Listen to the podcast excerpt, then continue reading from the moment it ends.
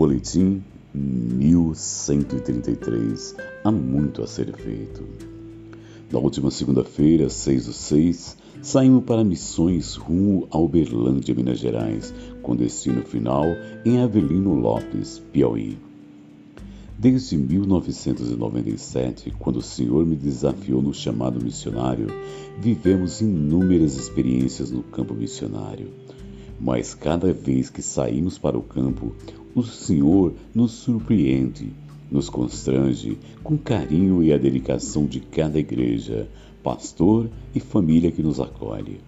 E somos impactados pela realidade que encontramos no campo principalmente agora, ao retornar a esses lugares que já visitamos tantas e tantas vezes, e ver a realidade pós-pandemia e os desafios que passaram ao enfrentarem a pandemia.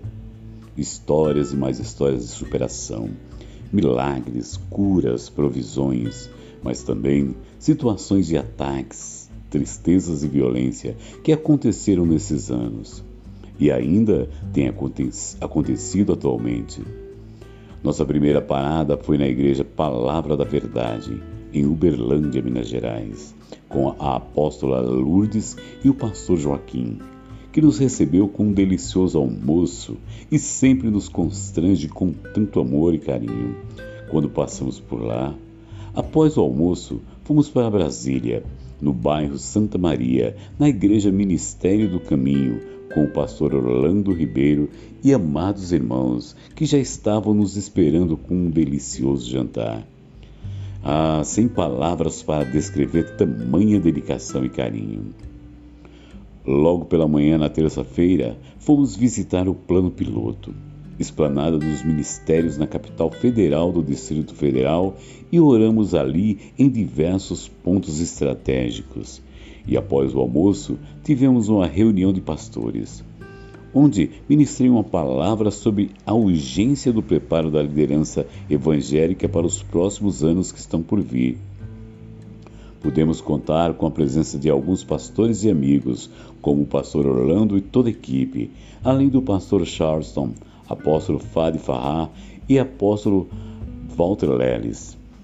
À noite, tivemos um jantar especial e seguimos viagem logo pela manhã rumo à corrente do Piauí, que fomos tremendamente recepcionados pelo apóstolo Ari e pastora Valdira, que nos atualizou da realidade dos interiores e sertões piauenses, no período em que essa pandemia abrangeu, do qual eles têm atendido.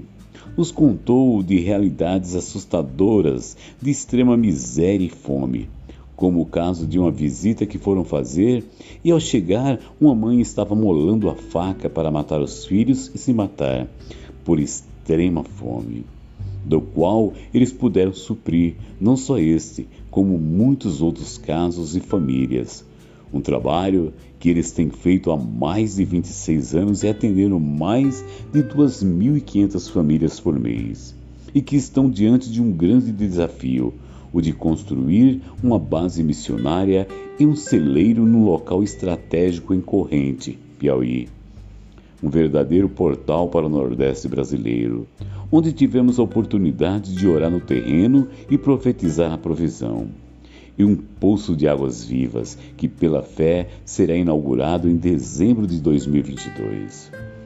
De Corrente, Piauí, seguimos para Curimatá, Piauí também onde tive a oportunidade de poder visitar o povoado de Flecha, que estavam em momento de grande tristeza, pois numa discussão entre dois primos culminou num suicídio, e pude ministrar uma palavra e orar pelo consolo do Senhor a todos os familiares enlutados. Entre tantas e tantas famílias, visitas, lares, pude orar pelos professores de uma escola municipal de ensino médio em Curimatá, onde muitos adolescentes e até crianças têm se mutilado diante de tanta ansiedade e aflição. Tivemos muitos cultos, encontros de pastores e visitações que perdemos a conta para poder apresentar um relatório.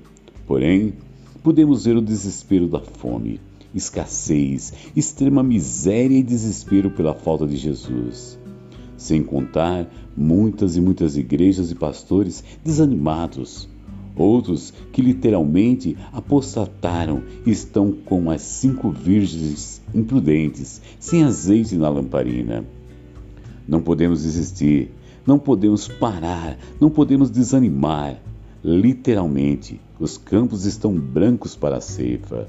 É hora de levantarmos os nossos olhos e rogarmos ao Senhor da Seara que envie cefeiro para a sua seara.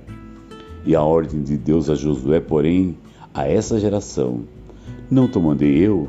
Esforça e tem bom ânimo. Não pasmes, nem te espantes, porque o Senhor teu Deus é contigo por onde quer que andares. Josué 1:9 Nesse final de semana, onde o mundo celebra o Dia do Pastor, me vem à memória a experiência que o profeta Isaías teve. Depois disso, ouvi a voz do Senhor que dizia: A quem enviarei? E quem há de ir por nós? Isaías 9:8. O profeta Isaías disse: Eis-me aqui, envia-me a mim. Porém, isso é uma resposta pessoal, individual e intransferível.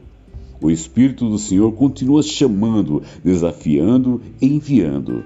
Porém, cabe a cada um de nós decidirmos o que fazer diante de tantas coisas a serem feitas, inúmeras vidas perecendo sem conhecer a Cristo.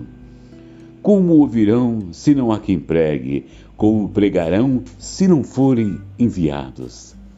Texto Apóstolo Cleiton Nantes.